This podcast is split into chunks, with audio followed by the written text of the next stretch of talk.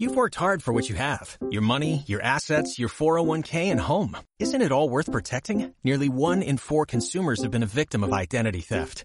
Lifelock Ultimate Plus helps protect your finances with up to $3 million in reimbursement. LifeLock alerts you to identity threats you might miss. And if your identity is stolen, your dedicated US-based restoration specialist will work to fix it. Let LifeLock help protect what you've worked so hard for. Save 25% off your first year on LifeLock Ultimate Plus at LifeLock.com slash aware. Terms apply.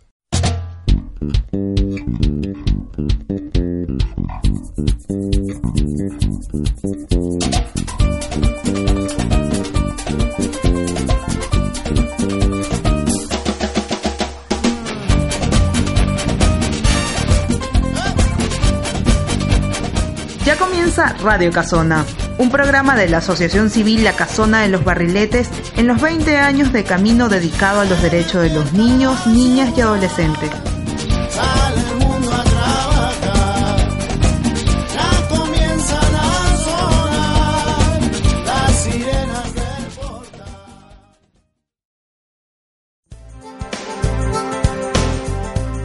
Casona tu opinión es importante. Para comunicarte con nosotros puedes hacerlo a través de Facebook en la Casona de los Barriletes o vía Twitter en arroba casona barrilete. También puedes llamarnos al 5219 1042.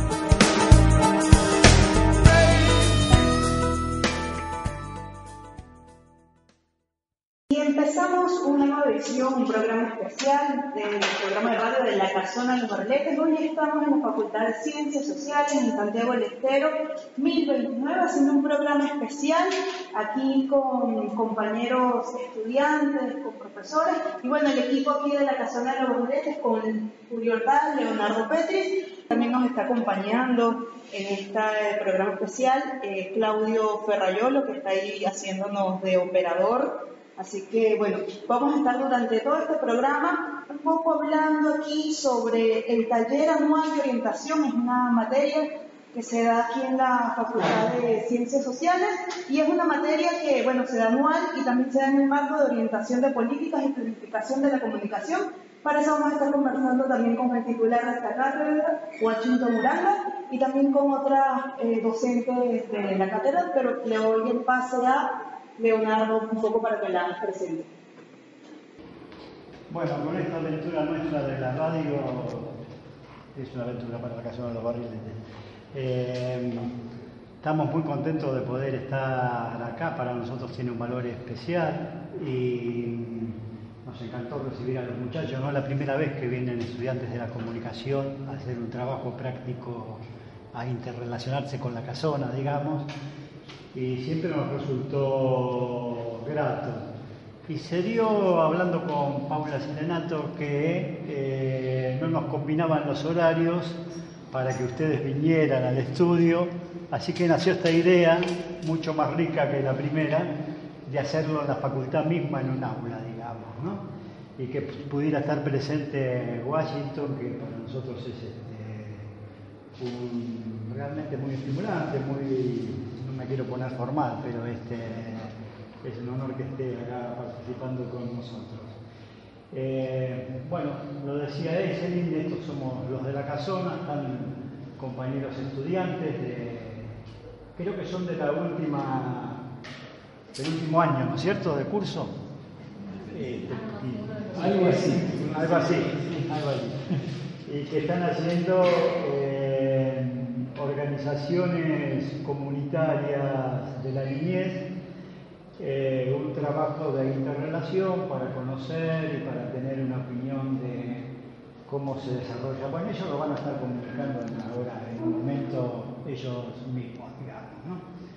Eh, yo creo que sería un buen comienzo darle la palabra a Washington Uranga para que nos cuente un poco cómo nació la, la cátedra que él preside y cómo se fue desarrollando, cómo estamos actualmente, cuáles son las intenciones, el proyecto que se está llevando adelante. En primer lugar, muchas gracias, muchas gracias por la iniciativa, por estar acá. Yo creo que para la facultad, para la carrera y para la cátedra también es sumamente importante una instancia como esta, que es una instancia de, yo diría, de interaprendizaje de, los, de, los, estudiantes de la carrera, pero también desde, eh, desde ustedes, desde la radio, en esta idea de, de entreaprender, ¿no? entreaprender entre todas y entre todos.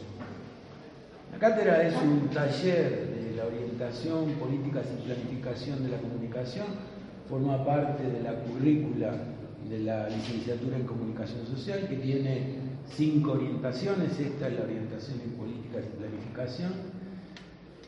Y la propuesta siempre es una, una propuesta de intervención, es decir, mirar las prácticas sociales distintas desde la comunicación y ponernos a dialogar con, que la universidad se ponga a dialogar con el afuera. Lo importante para nosotros es, y para nosotras es aprender eh, no solamente desde los libros, no solamente desde, desde lo que se, formalmente se dice los saberes académicos, sino sobre todo aprender el diálogo con la práctica, mirar la comunicación en la vida cotidiana de las personas. Eso es en síntesis el desafío que nos planteamos cada año y que recorremos con distintos grupos de estudiantes a lo largo de dos cuatrimestres. Bueno, yo creo que sería bueno preguntarle a alguno de los docentes este, cómo está este año planteada el desarrollo de la, de la materia, del trabajo y qué intenciones han tenido, qué lugar ocupa la interrelación de los grupos de estudiantes con las organizaciones sociales, en este caso todas las asociaciones de niñez, tengo entendido, ¿no es cierto?, que trabajan el derecho a la niñez. Como Washington decía, nosotros privilegiamos el trabajo de campo y para los alumnos es una práctica preprofesional ya que la carrera en general es bastante teórica y entonces esta es una materia anual que le da la oportunidad de hacer este aprendizaje con una organización. Este año justamente elegimos organizaciones que trabajan la temática de los derechos del niño porque en noviembre se cumple 30 años de la convención. Eh, la Casona de los Barriletes es una de las organizaciones elegidas. También estamos trabajando con APDH, con Artepolis, con la Casa Torcuato Tazo, con Fórum de Infancias y con Amanecer, exacto. Son seis organizaciones. Eh, los chicos fueron en una primera instancia como aprendiendo sobre la temática de infancia, sobre las distintas perspectivas que hubo. Eh, estudiaron sobre la ley Agote, después la ley de promoción de los derechos del niño, la ley 114 de, la ciudad de Buenos Aires. También estuvimos discutiendo un poco las nociones de política pública y de comunicación. Y bueno, y en este momento están leyendo, haciendo el trabajo de campo en las organizaciones, dialogando con ustedes y con, los otros actores sociales y tratando de organizar un poco el trabajo de campo, ¿no? Cuáles son los actores que, que digamos tienen una importancia en temáticas de infancia y adolescencia, cómo se interrelacionan entre sí, cuál es su rol, cómo aportar en sí a los derechos de los niños y las políticas públicas. No sé si Paula quiere agregar algo más. Sí, yo en este marco te quería decir, eh, tengo entendido que vino el doctor Lerner a dar una conferencia para que ustedes tuvieran un encuadre histórico y actual de cómo se desarrollaron las políticas públicas de infancia en nuestro país. ¿Es así? ¿Cómo fue esa actividad? Eh, vinieron en el marco de esta cursada que contaba Marina, eh, vinieron dos profesionales, Gabriel Lerner y Valeria Llobet, que son especialistas en temas de niñez y adolescencia uno más desde el lado y el enfoque más académico, que es Valeria Llobet, y otro más de la experiencia de gestión en políticas públicas, que es el doctor Lerner. Ellos pudieron compartir con los estudiantes su, experiencia y su enfoque de, bueno, desde dónde abordar las temáticas de niñez y adolescencia teniendo en cuenta el enfoque de derechos, cuáles son los debates actuales, cuáles son los actores que están influyendo en el, en el escenario actual eh, de los derechos del niño. Eh, y en ese marco compartieron y debatieron con los estudiantes. Bien, yo creo que es bueno presentar acá el conjunto de las organizaciones que mencionaron, como los profesionales que vinieron a dar las conferencias, más otra gran cantidad de organizaciones y personalidades, hemos conformado en diciembre del año pasado, también con la motivación o con la excusa, como queramos llamarle, de que se cumplían 20 años de la ley 114, ley pionera en derechos de niñez, en este caso de la ciudad de Buenos Aires. Se hizo en la legislatura de la ciudad y allí, bueno, formamos una organización que dimos en llamar a Asambleas por las Infancias.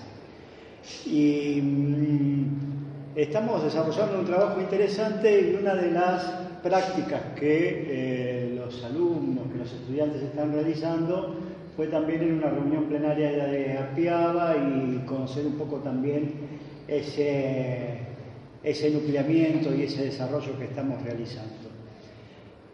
Eh, no sé mis compañeros si quieren hacer alguna pregunta en particular. Yo quisiera que los estudiantes dieran un enfoque de cómo va eh, la carrera, cuáles son sus expectativas al, meterse en la, carrera y cómo se van desarrollando, cómo están estando en esta última etapa y sobre el trabajo particular de la relación con las organizaciones que les ha tocado trabajar a cada uno. Sí, como dice Leo, nos gustaría un poco que nos cuenten cómo ha sido esa experiencia, ¿no? De estar participando también dentro de las organizaciones este, que me parece que son bien importantes, está la PDH, que son defensoras de derechos, y sobre todo también que apunta a defender los derechos de, los chicos, ¿no? que son personas también que están en situación de vulnerabilidad. Así que bueno, me gustaría ver que se presenten y que nos cuenten un poco en qué organizaciones están participando. Eh, bueno, mi nombre es eh, Joan Orrego, eh, yo estoy trabajando en este momento con la organización eh, Artépolis. Eh, Artépolis, bueno, es una organización que se comenzó con sus actividades en el año 2012 gracias a, digamos, un,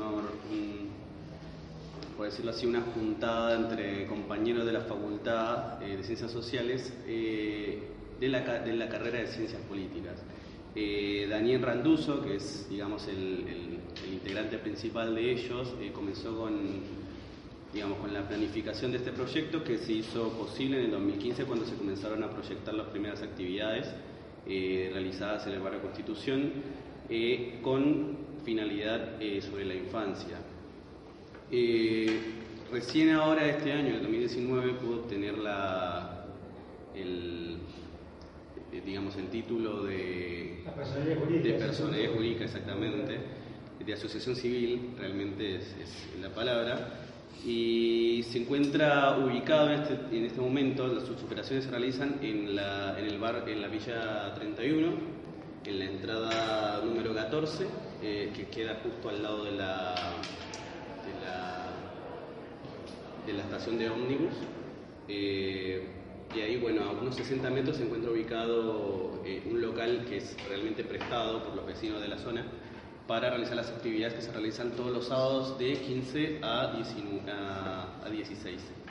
Eh, es una hora donde se juntan los nenes y la idea es eh, aprender, digamos, jugando. Ese es el proyecto que se viene realizando desde 2015 y que se ha hecho, digamos, un enfoque importante ahora. Aprender jugando son básicamente actividades lúdicas que no pretenden reemplazar eh, la, la, actividad escolar de los nenes, pero sí ejercer, digamos, un apoyo debido a que la, actualmente la la calidad educativa que se está ofreciendo dentro de la villa ha bajado, digamos, de, con, el, cierre, por ejemplo, de, una escuela icónica que era la banderita en el lugar, ha habido, digamos, problemas y eh, se, han desarrollado actividades en este campo. Eh, lastimosamente, bueno, esta organización hoy en día va por su cuenta debido a que eh, la situación del país, digamos, con, con el gobierno actual no no es la mejor, digamos, no hay una atención por parte de la, de la Secretaría de Desarrollo como si lo había con el gobierno anterior, entonces, bueno, se ha venido eh, restando un poco las actividades y se ha vuelto un poco más precario, sin embargo las, las actividades continúan y la, y la, la organización continúa funcionando bajo sus propios medios, claramente. Pero bueno, por el momento, digamos, eso es, eh, es lo que hemos podido observar con la organización hay un buen recibimiento por parte de la comunidad, eso es muy importante, digamos, hay muy buena asistencia de parte de los nenes, todos los sábados estamos presentes ahí y hemos notado que hay eh, un gran desempeño por parte, digamos, no solamente de, los organizadores, sino también de la comunidad que se acerca a colaborar. Eh, si bien se sabe que no hay una ayuda por parte del Estado, los, los, propios vecinos colaboran eh, con las actividades de los nenes, inclusive hay una merienda que se ha vuelto como algo necesario prácticamente durante la actividad y los vecinos se acercan, entregan cosas. Entonces hay una participación muy importante eh, de parte de la comunidad y eso, digamos, se ha vuelto eh, necesario e importante.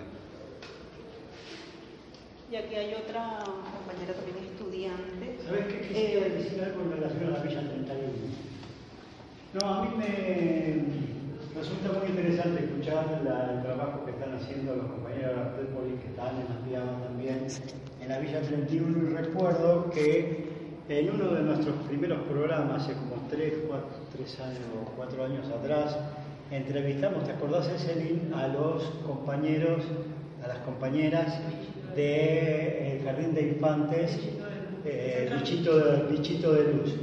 Y fue una cosa muy interesante porque ellas empezaron a contar un poco la historia de la educación en la Villa 31 y recordando ellas mismas, les vino a la memoria que fueron alumnas del primer jardín que fundó el padre Mujica digamos, ¿no? que tuvo que ver este, con la creación y el trabajo del padre Mujica. Así que bueno, estás eh, montado un poco en esa historia, digamos, ¿no? No solamente hay una participación en APIOA, sino también ellos participan de una junta eh, por la urbanización de la villa, que hoy en día se viene realizando y es un proyecto importante del gobierno. Actualmente eh, vienen manifestándose, eh, digamos, sus preocupaciones a raíz de la manera en cómo se está realizando los desalojos de las casas para las construcciones de los edificios que se están realizando ahora. Digamos, intervienen digamos, en estas discusiones sobre el, el estado en la cual se van a, a- a realizar estas digamos, reparticiones de las casas y demás, que para ellos es un poco injusto lo que se viene realizando ahora, ya que hay un desalojo importante y no y básicamente, según manifiestan, ellos van a, van a generar una deuda para las personas que se encuentran en ese lugar y, y bueno, esto genera digamos, una preocupación dentro del, del campo. ¿no? También eh, participan de una junta de mujeres, eh, una junta de mujeres que se organizó hace aproximadamente un año debido a, a los femicidios que se vienen reportando dentro de la villa y hay participación por parte de la organización, de parte del colectivo femenino de la organización, eh, digamos, por, por este tema de, manifestarse en contra de la violencia y demás que, que, digamos, viene, viene siendo un tema prioritario por estos días dentro de la villa.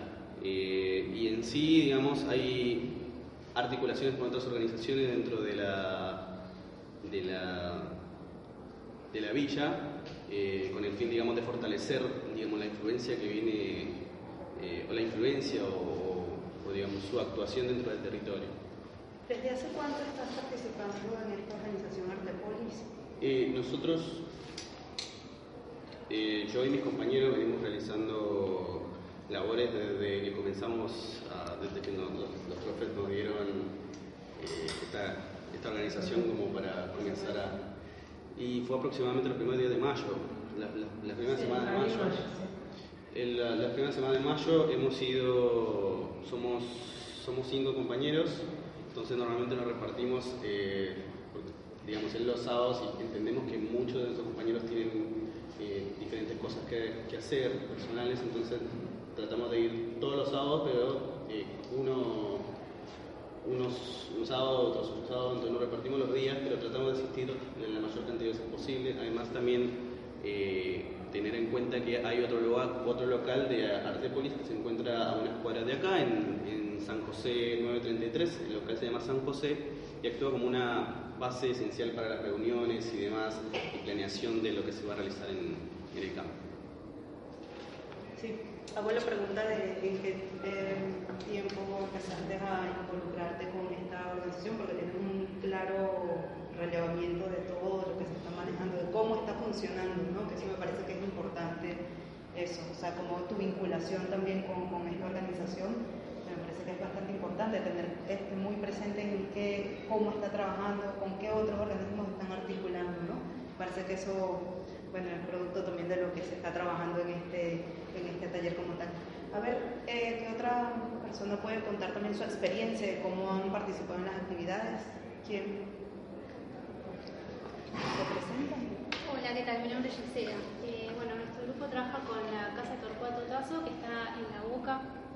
Es una organización, digamos, más territorial porque trabaja, digamos, mucho con eh, todo lo que es la problemática del barrio, que, la verdad está buena esta instancia, eh, entre paréntesis, también para conocer quizás eh, lo que trabajan mis compañeros y ver, digamos, cómo están conectados, porque, por ejemplo, es un problema también en La Boca eh, el tema de los desalojos y los incendios también, eh, bueno, lo que nos denominaron como el proceso de gentrificación, eh, que también hace que justamente las familias que están viviendo en el barrio pierdan sus hogares y tengan que después agruparse en fábricas eh, que están abandonadas, donde aproximadamente quizás hay hasta 25 familias viviendo todas juntas. Eh, en este sentido, bueno, la eh, Casa Tazo también propone, digamos, su espacio para, para los niños y niñas, digamos, también donde una de sus actividades es el, es el juego, ¿no? También es el juego como, como aprendizaje, también libre, espontáneo, donde los chicos, digamos, van, digamos, no, obligatoriamente, sino por una cuestión como de convocatoria.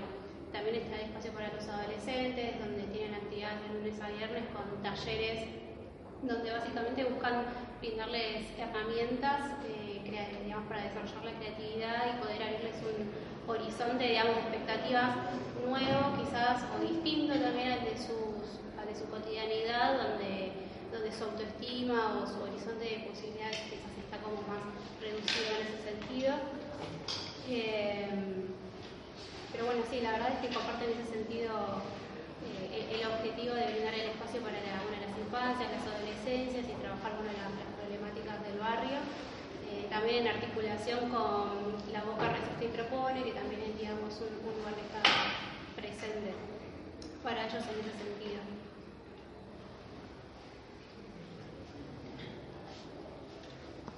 Ahí pasamos con otra compañera. A ver, ¿te presenta? Bueno, buenas tardes. Mi nombre es Silvina Arrieta. Eh, con mi grupo estamos trabajando junto a la organización APDH, Asamblea Permanente por los Derechos Humanos. Esta asamblea se creó en, una- en unos años particulares, lo que fue fines del 75.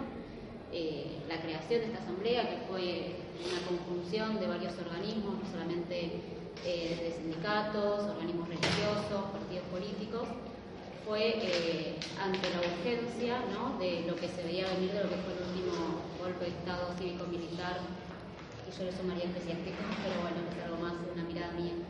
Este, bueno, a partir de eso empezaron a lo que es eh, a, a reclamar por las desapariciones forzadas, por las detenciones arbitrarias, eh, en sí, bueno, el foco es por los derechos humanos. Cuando nos juntamos este, junto a María Elena, que es una de las eh, referentes, expresidenta actual de la organización, eh, como que ella nos, dijo, es ante cada violación de derechos humanos, APDH tenía que estar, este, y por eso se, se planteó esta, esta organización.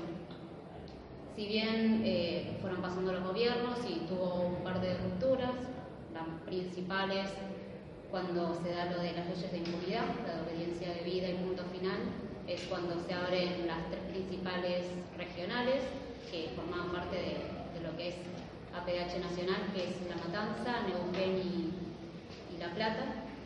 Y más que nada por estos desacuerdos, eh, antes, bueno, Alfonsín formaba parte de APDH, Alfredo Bravo, eran varios este, dirigentes políticos muy importantes que se empezaron a, bueno, hubo una ruptura por desacuerdos políticos. Hoy en día quizás eh, APDH no tiene militancia de base como tienen estas organizaciones que están trabajando el conjunto de compañeros de, la comisión, pero sí creo que tiene una, un, rol principal en lo que es eh, al tener incidencia en el plano político, en el plano legislativo, quizás hace eh, un empuje como para que ahí haya leyes o quizás donde hay programas que faltan tenga como el puntapié final este, por la incidencia que tienen los referentes de esta organización y por los años también que tiene este, en el campo político y social.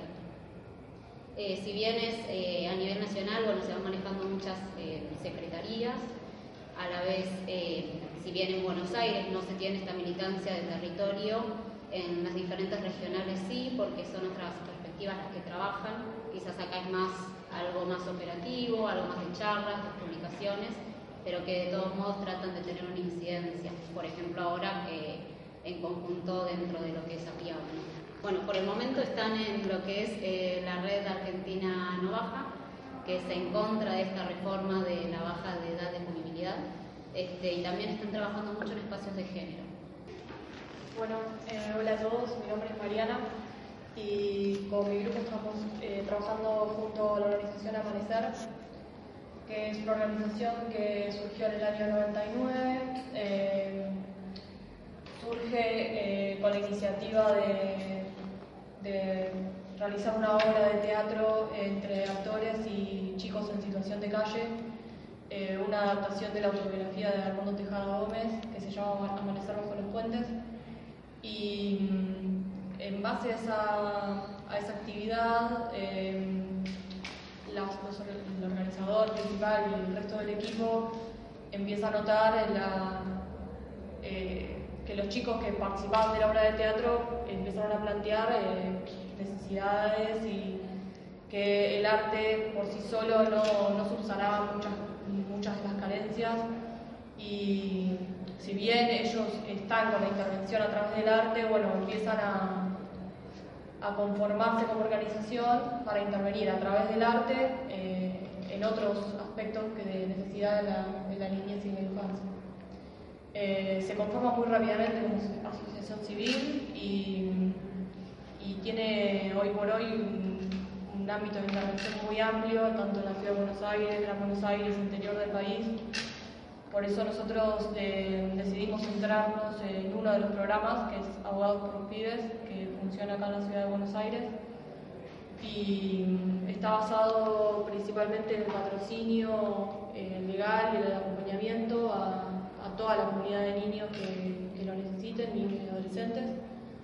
Y funciona con una clínica jurídica, con asistencia telefónica 24 horas y también tiene una, una, pata muy fuerte en lo que es capacitación. Eh, ellos trabajan con charlas en la UBA, eh, formando a esta figura del abogado de la infancia, formando futuros abogados y abogados. Con mucho éxito, porque cuando ellos empezaron tenían la preocupación de qué repercusión iba a tener. Y los abogados empezaron a ir este, muchos, digamos, a las clases, digamos. Y se calificaron las clases, se hicieron con mucho debate y, bueno, está empezando a andar, digamos, ¿no? Ya hay muchos abogados que conocen el nuevo paradigma, que eso desde el poder no viene, digamos, de los colegios de abogados tampoco viene demasiado, entonces es una iniciativa muy importante esta que están haciendo allí en la, en la facultad que está dando frutos buenos, ¿no? Sí, básicamente ellos eh, trabajan fuertemente sobre el derecho a ser oído y cómo eh, el acompañamiento del abogado es, eh, lo, ellos lo toman como esencial para garantizar este derecho y que de ahí provenga también la, garantía de los demás derechos. empezar por ahí es un comienzo, digamos, y la capacitación es es una pata muy fuerte y también, bueno, además de la intervención en Arpiaba, eh, ellos participan de otro tipo de, campañas. Ahora hace poco se, la, fue el lanzamiento de la campaña contra todo tipo de violencias en la infancia. Estuvieron presentes también creo que de APDH y otras organizaciones más bueno, no sé. Muy bien.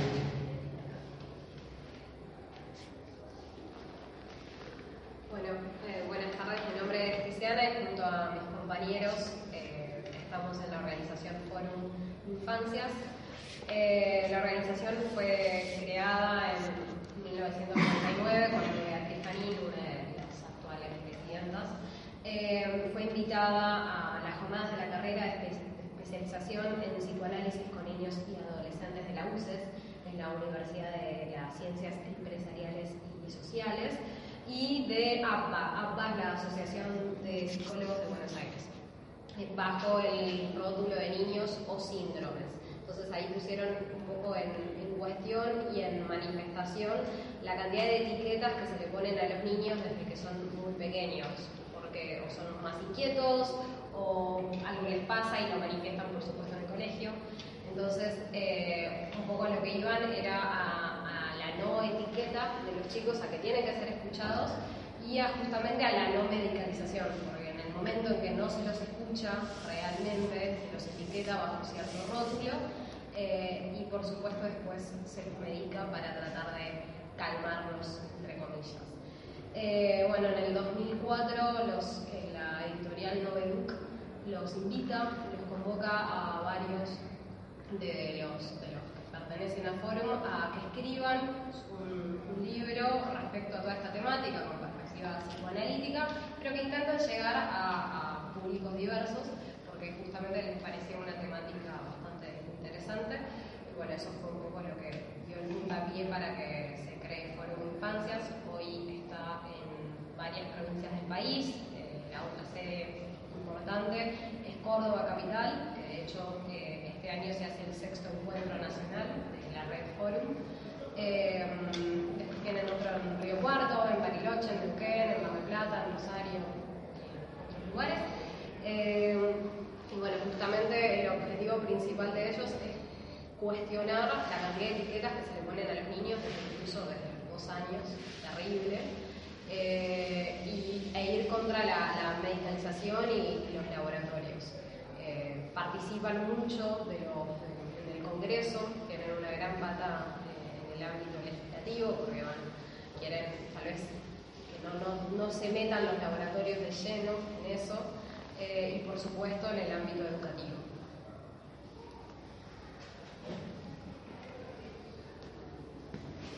Y ahí tenemos a Nelo. Nelo Berriero, pero rápidamente porque tú estás este, claro. formando parte de la nación. Me gustaría más, más que cuentes en cómo funciona el proceso, sino cómo ha sido esa experiencia de, de involucrarte un poco en, con esta organización. ¿sí? Dale.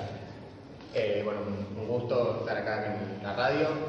Eh, yo no tuve la oportunidad de ir a la organización, fueron mis compañeros y todos, todos tuvieron bastante dificultades, entonces hoy es mi primera también aproximación a, las personas que son parte de la organización. Sí puedo hablar a partir de lo que hablé con mis compañeros, de la experiencia compartida. Eh, nosotros fuimos como una, idea de lo que pensamos que iba a ser la organización y al encontrarnos con lo que era la organización nos sorprendimos muy gratamente. Eh, la cantidad de dispositivos que, tienen en el territorio, la, la, capacidad de incidencia, eh, la voluntad de incidencia en el territorio, eh, la historia misma de, de la casona nos, nos, fue muy grata encontrarnos con una organización así. Eh, y bueno, el trabajo ahora, nosotros como una de las, de las, las preguntas que tenía en mente mientras pasaba todo esto es también preguntarles a ustedes qué, qué relación tuvieron y, qué expectativas tienen de una relación con estudiantes de la UBA, eh, cómo piensan que se puede generar sinergia entre estudiantes y organización, para, para, también que sea un feedback, ¿no? una manera de, de, relacionarnos y no solamente algo como lineal que, que va y vuelve después en una semana. Sí, eh, yo voy a ser absolutamente sincero. Eh, nosotros, bueno, somos una organización, como vos decías, que tiene varios dispositivos y bastante eh, complejos. La vida nos fue llevando a especializarnos en trabajar con chicos con problemas en su salud mental, con padecimiento en salud mental.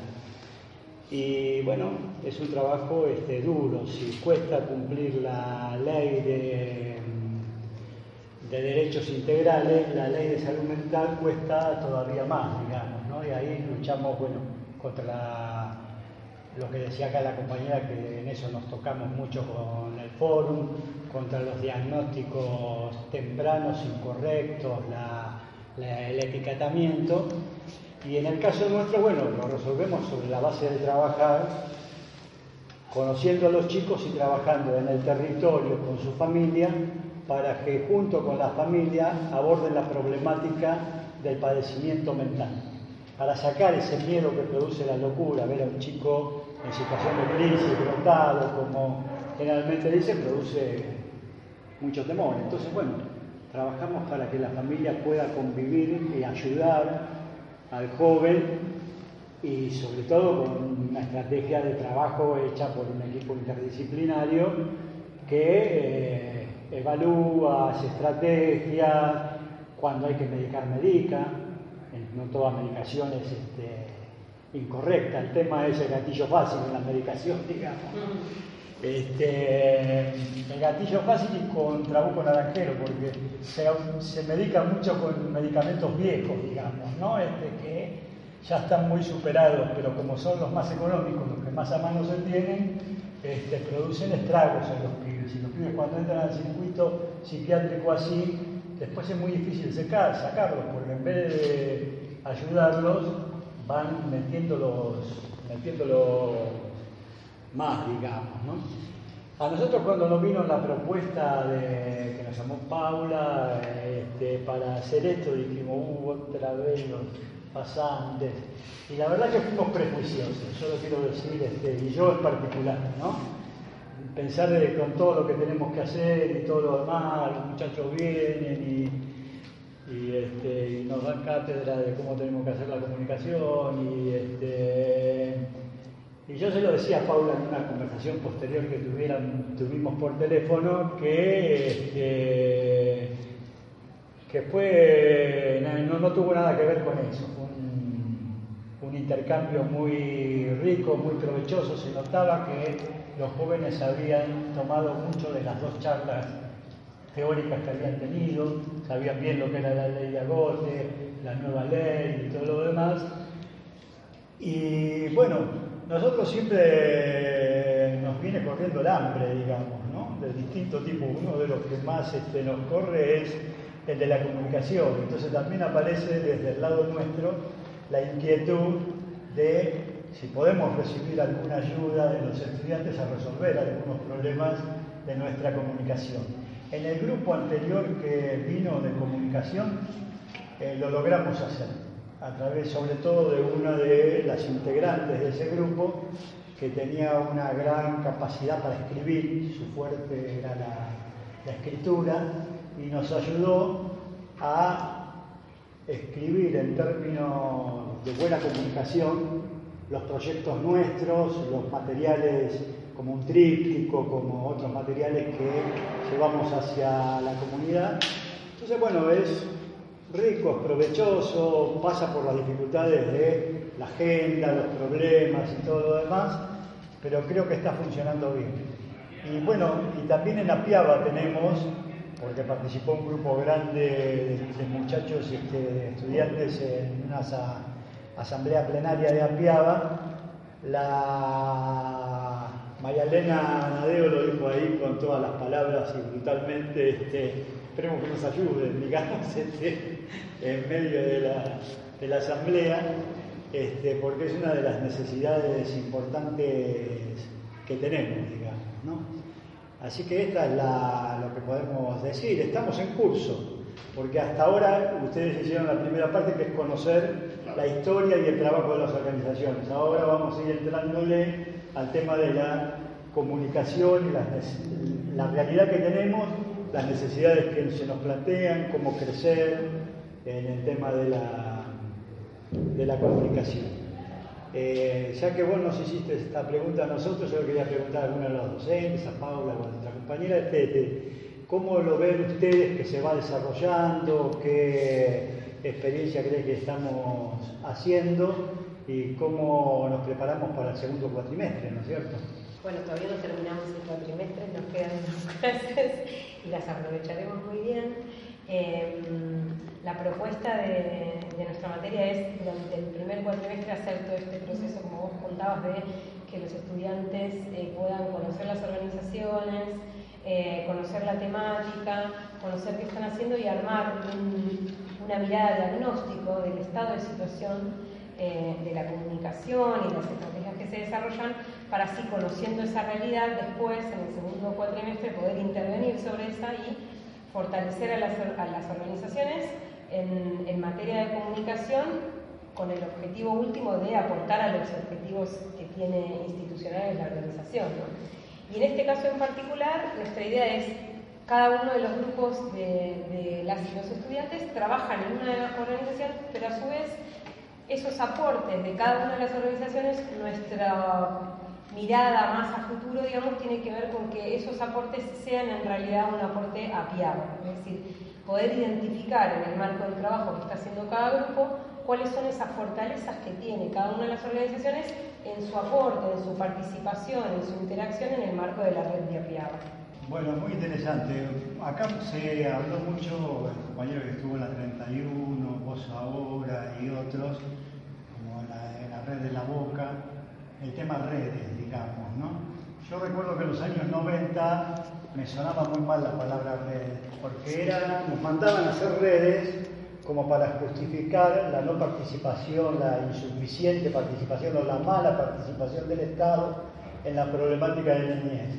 Entonces sonaba como, este, como un invento, digamos, ¿no? La vida demostró que nos equivocábamos, porque ahora lo que existen son redes que a la vez constituyen redes con otras redes y es este, de una extensión muy grande, ¿no? Por ejemplo, cada una de las instituciones de base, por decirlo de alguna manera, tiene su red territorial, pero a la vez participan de la red Argentina Novaje y de la red de Apiaba, que entre sí se, se interrelacionan también y después van surgiendo por problemáticas especiales redes y realmente están jugando un papel importante, logran incidir, logran crear agenda, presión, hacer lobby a veces, por ejemplo, contra la ley que pretende bajar la edad para meter a los pibes en cama, digamos, ¿no? Entonces, este, esta es una realidad. Ahora, nos pasa es una contradicción que tenemos, que hay una gran riqueza de instituciones. Acá hablo de la PDH, la PDH Washington debe conocer, es importantísima, el papel que jugó durante la dictadura y después, y que sigue haciéndolo ahora con los juicios y todo lo demás. Y hay organizaciones chiquitas de base, este, hay una riqueza hay grandes especialistas, por ejemplo, Nelly Michel, redactora de la Ley 114 y del Código Civil, eh, y así otros, podríamos nombrar otros eh, intelectuales, profesionales, y sin embargo nos cuesta que todo esto se conozca más, que todo esto tenga más expresión en la prensa. Bueno, pasamos por los problemas de, que tenemos todos, que los medios dan poca bolilla de estas cosas, digamos, este, pero tenemos la expectativa que, que el trabajo con ustedes nos ayude a organizar una política de comunicación de APIABA que permita hacer conocer más hacia la afuera eh, todo lo que se está realizando, que es bastante rico, ¿no? Eh, no sé si mis compañeros quieren hacer alguna pregunta en particular. No, ya para, para terminar, yo creo que nos quedan pocos minutos, pero me gustaría este, escuchar a Washington hablar también sobre la importancia ¿no? de, de, la planificación de la comunicación, en, sobre todo en estas organizaciones que se está trabajando en este periodo, si se puede. Desde nuestra mirada de la comunicación, nosotros, nosotras intentamos aportar un diferencial, que es salir del lugar exclusivo de ser productores de contenidos o productoras de contenidos para convertirnos más en, en, línea de lo que estaba planteando Leonardo antes, facilitadores de, del diálogo público, en un espacio que también es público. Entonces, nuestra, nuestra misión, nuestra tarea y, de alguna manera la perspectiva también del trabajo de la cátedra es cómo pensar estrategias y cómo convertirnos nosotros, nosotras, en facilitadores del trabajo estratégico de la comunicación. El trabajo estratégico de la comunicación no deja de lado la producir, no, no deja de lado los productos, no deja la radio, la radio, las redes, la televisión, pero recupera sobre todo la condición esencial del ser humano, que es eh, todos, todas somos comunicadores y comunicadoras, eh, todos el encuentro entre los sujetos, el encuentro entre las personas, en el espacio de la vida cotidiana, que una vida cotidiana que es diferente para cada uno, diferente para cada una, que tiene identidades y particularidades, y para las que hay que ponerle una, yo diría, una inteligencia estratégica de la comunicación. Inteligencia estratégica de la comunicación es eh, relevar y potenciar las capacidades que cada, cada actor, cada hombre, cada mujer en el territorio tiene, independientemente de su condición y asumiendo las diferencias, asumiendo que todos y todas somos diferentes. Me parece que ese es nuestro desafío eh, y después podemos hacer cosas bonitas y creativas. Y, es importante que hagamos cosas bonitas y productos bonitos y creativos y atrapantes. Pero todo eso tiene que estar sostenido por una mirada de mediano y largo plazo. Esta es nuestra preocupación, esta es nuestra idea y este intenta ser nuestro aporte. Una pregunta puntual. Eh, yo se lo escribí a Paula cuando planificábamos esto. Eh, ¿Tienen ustedes en la cátedra eh, una mano extendida hacia las organizaciones para que participen en algún tipo de encuentro, en algún curso, lo que en otras carreras se dan llamar la extensión universitaria? ¿Se entiende la pregunta? Sí, digamos, en realidad más que nosotros como cátedra, la Facultad de Ciencias Sociales tiene un, un programa, un programa de capacitación de organizaciones sociales del que participan docentes y estudiantes de todas las carreras, de las cinco carreras de la facultad. Es un programa que lleva, si no calculo mal, algo así como 16, 17 años por el que han pasado hasta ahora más o menos 1.400 organizaciones y que tiene dif diferentes propuestas a lo largo del año. A mí me parece que es una de las experiencias más ricas eh, y yo, en el que yo, del que yo participo, algunos de mis compañeras y compañeros participan, y en el que discutimos fuertemente si la palabra es extensión o es vinculación entre la universidad y la sociedad, que es un elemento absolutamente fundamental. Bueno, eh, creo que se van completando las expectativas que teníamos en cuanto al encuentro. Eh, le pido a Paula, bueno, unas palabras del lado de ustedes este, en relación al encuentro. A Paula. A Marina. A Marina. Y también tenemos a Gastón. ¿no? Sí. Gastón. Eh, no, la verdad que yo estoy muy contenta. Eh, claramente lo veo en clase, los alumnos están involucrados con las organizaciones. Eh, como, les decía anteriormente, para ellos es un trabajo profesional, no es un hobby. Eh, se toman en serio la intervención en el territorio y quieren tener un feedback con las organizaciones. Digo, no solo a ellos les interesa aprender en las organizaciones, sino también dejar algo en las organizaciones que sea útil y que en este caso ayude a la promoción y a la visibilización o a la visibilidad de los derechos del niño. Así que, digamos, un poco respondiendo a, tu consulta de cómo hacer más visibles las actividades o las tareas que realizan las organizaciones, bueno, acá un poco el rol de los comunicadores va enfocado a esa actividad y nosotros esperamos al final del segundo cuatrimestre eh, ayudarlos a generar proyectos de comunicación y algún producto de comunicación concreto que justamente facilite la visibilidad de, del trabajo de las organizaciones y su incidencia en, en materia de infancia. Bueno, no, gracias. Eh, brevemente, simplemente agradecer la posibilidad de hacer este tipo de trabajos. Para nosotros es muy importante esta construcción colectiva de conocimiento, que es la que proponemos desde la, desde la cátedra, en el sentido del intercambio que puede haber entre los saberes de las organizaciones, las personas que están en el territorio y los estudiantes, los docentes, la universidad pública y ese intercambio necesario para aprender de la experiencia y a su vez hacer un aporte que sea útil a los objetivos de las organizaciones, en este caso desde el punto de vista de la comunicación. Así que en el nombre de ustedes y de las otras organizaciones que también están participando del proceso, eh, agradecimiento y responsabilidad y este, mucho, mucho placer y orgullo de estar participando de este proceso. Gracias. Yo quería agregar una cosita más que es proponerles, esto la verdad que fue muy rico, creo que para todos y para todas, eh, proponerles tal vez que al, finalizar este proceso a fin de año podamos tener un nuevo programa acá, tal vez en la casa de ustedes, y, hacer un cierre, ¿no? Todos juntos y todos juntas, de, cómo, vivimos este proceso y también los aportes que dio la organización en, en términos de crecimiento y de aprendizaje. Bueno, te tomamos la palabra, Paula, y lo vamos a ir agendando para hacer un próximo programa. Aquí paso el micrófono a Julio.